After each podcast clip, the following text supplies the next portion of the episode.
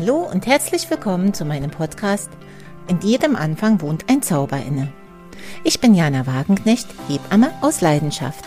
Seit über 30 Jahren darf ich Babys auf die Welt begleiten, in großen Krankenhäusern, in kleinen Krankenhäusern, als Beleghebamme und auch als Hausgeburtshebamme. Ich liebe diesen Beruf, weil er jeden Tag ein neues Wunder für mich bereithält. Und ich freue mich, dass ich euch an diesem Wunder teilhaben lassen darf. Hallo, liebe Familien.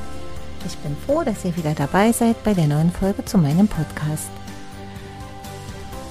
Ich grüße euch von der Insel Sylt mit ganz, ganz viel Sonne. Ich habe das große Glück, dass ich hier ein paar Tage verbringen darf, um neue Kraft zu schöpfen und wieder mit 150-prozentiger Energie für euch da sein zu können.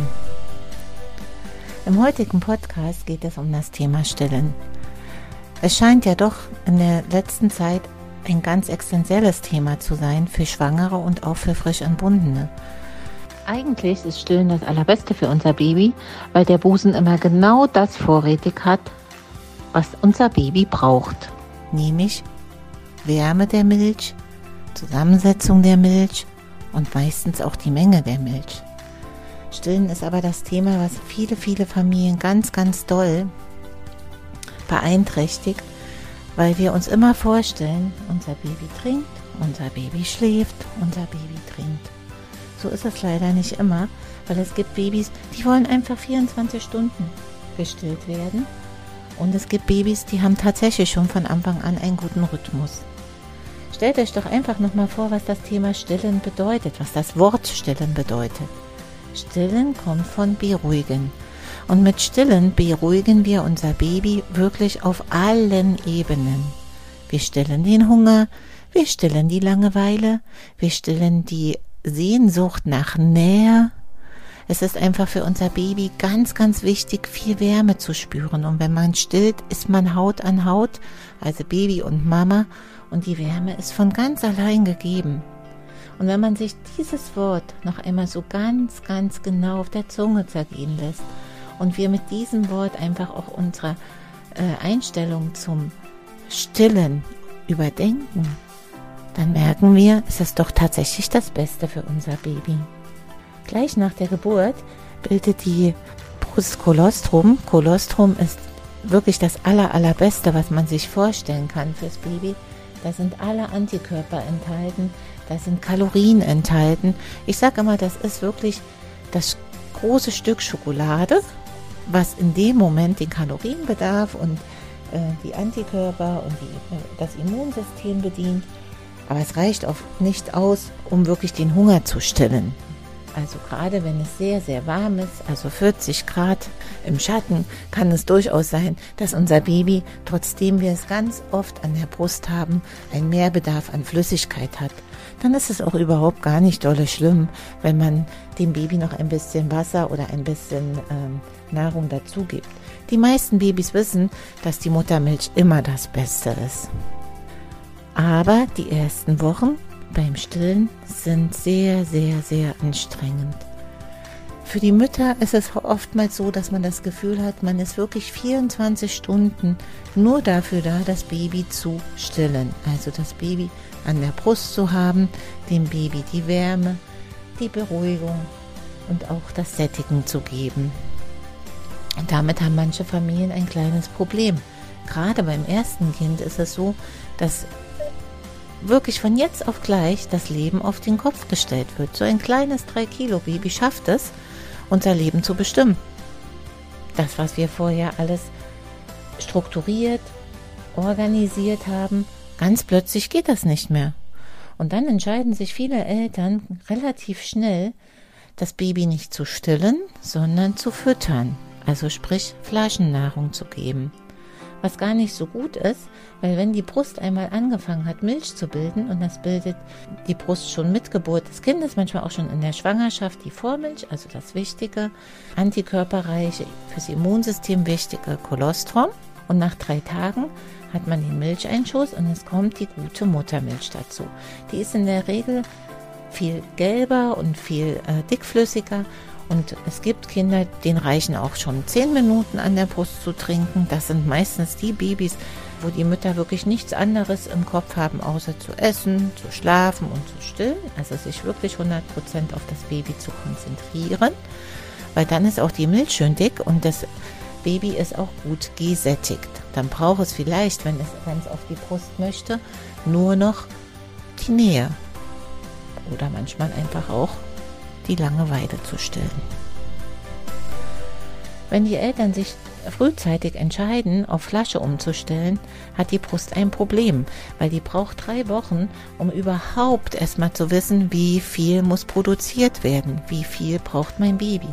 Und wenn mich Eltern nach 14 Tagen völlig gestresst und völlig überfordert bitten, übers Abstillen zu reden, dann schlage ich immer vor, lasst es uns langsam machen, dass wir auf Minimum vier bis sechs Wochen kommen und wenn du dann immer noch abstillen willst, ist es gar kein Problem. Das bedeutet, dass wir tr trotzdem regelmäßig unser Baby stillen, anlegen und durchaus aber auch immer mal ein Fläschchen dazugeben können.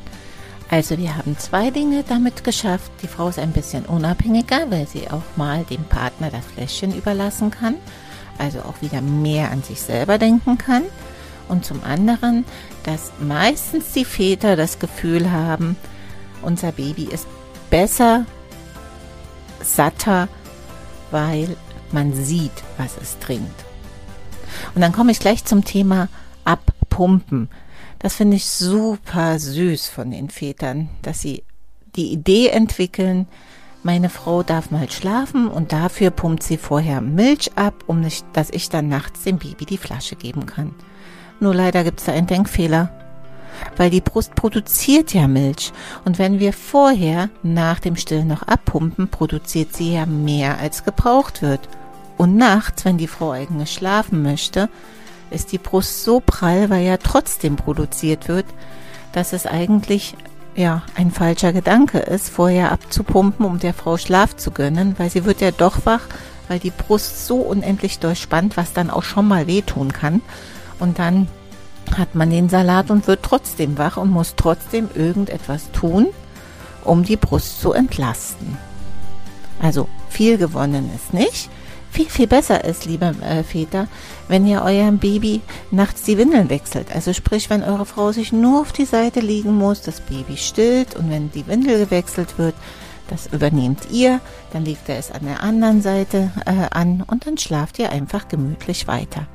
Wenn ihr euch das traut, ich weiß, das ist einfach eine Überwindung, weil man immer denkt, wenn mein Baby mit im Bett ist, dann kann ganz viel passieren, könnte auch, aber ich bin mir sicher, dass ihr alle, alle ganz, ganz aufmerksam seid und eurem Baby nichts passieren wird. Und so habt ihr ganz oft das Gefühl, dass ihr trotzdem euer Baby nach zwei, dreimal gestillt wurde, ausgeschlafen seid. Als meine große Nichte, die Susi, vier Monate alt war, war ich mit meiner Schwester, meiner Tochter, der kleinen Susi, im Urlaub für eine Woche und ich habe die ganze Nacht immer Schmatzgeräusche gehört. Also ich war nicht so gut ausgeschlafen. Meine Schwester ist morgens total voller Elan aufgestanden, hatte das Gefühl, sie müsste jetzt ganz, ganz viel essen und trinken, weil die Kleine gefühlt die ganze Nacht getrunken hat. Sie selber hat das überhaupt nicht mitbekommen. Wenn ich gesagt habe, hör mal, gefühlt von zehn Stunden hat sie acht getrunken, hat sie sich totgelacht. Die Susi war auch echt ein proper Baby, weil sie hatte einfach immer die Möglichkeit zu trinken. Meine Schwester hat super lange beide Kinder gestillt und beide Kinder sind auch wirklich, wirklich gut gediehen und haben auch ein ganz, ganz enges Verhältnis zu ihrer Mama. Wichtig ist, dass wenn ihr stillt, einfach wirklich locker seid. Hört auf, irgendwelche Bücher und Ratgeber zu lesen, die sagen, ihr dürft keine Stillunterstützung benutzen, ihr dürft keine Stillhütchen oder auch mal Nuckelchen für euer Baby benutzen. Es würde zu Saugirritationen führen. Das stimmt einfach nicht. Wer stillen möchte, der stillt. Der stillt komplett. Und wenn man halt die ganze Stillzeit mit Stillhütchen stillt, dann ist es halt so. Aber ihr habt gestillt.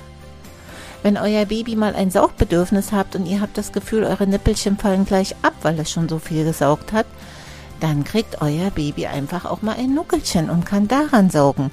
Wenn ihr es im Tragetuch mit euch rumtragt, hat es auch die Nähe und kann sich so auch beruhigen. Also seht zum Thema Stillen, ist einfach locker. Eurem Baby tut ihr das Beste und euch selber, liebe Frauen, tut ihr auch das Beste.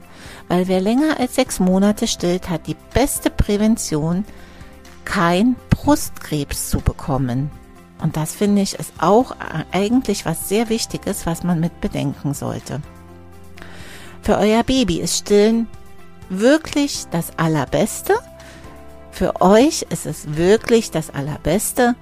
Trotz allem wird niemand gesteinigt, der sich wirklich nach vielen Nachdenken, nach vielen Gedanken machen darüber, ob oder nicht ob stillen für die Flasche entscheidet.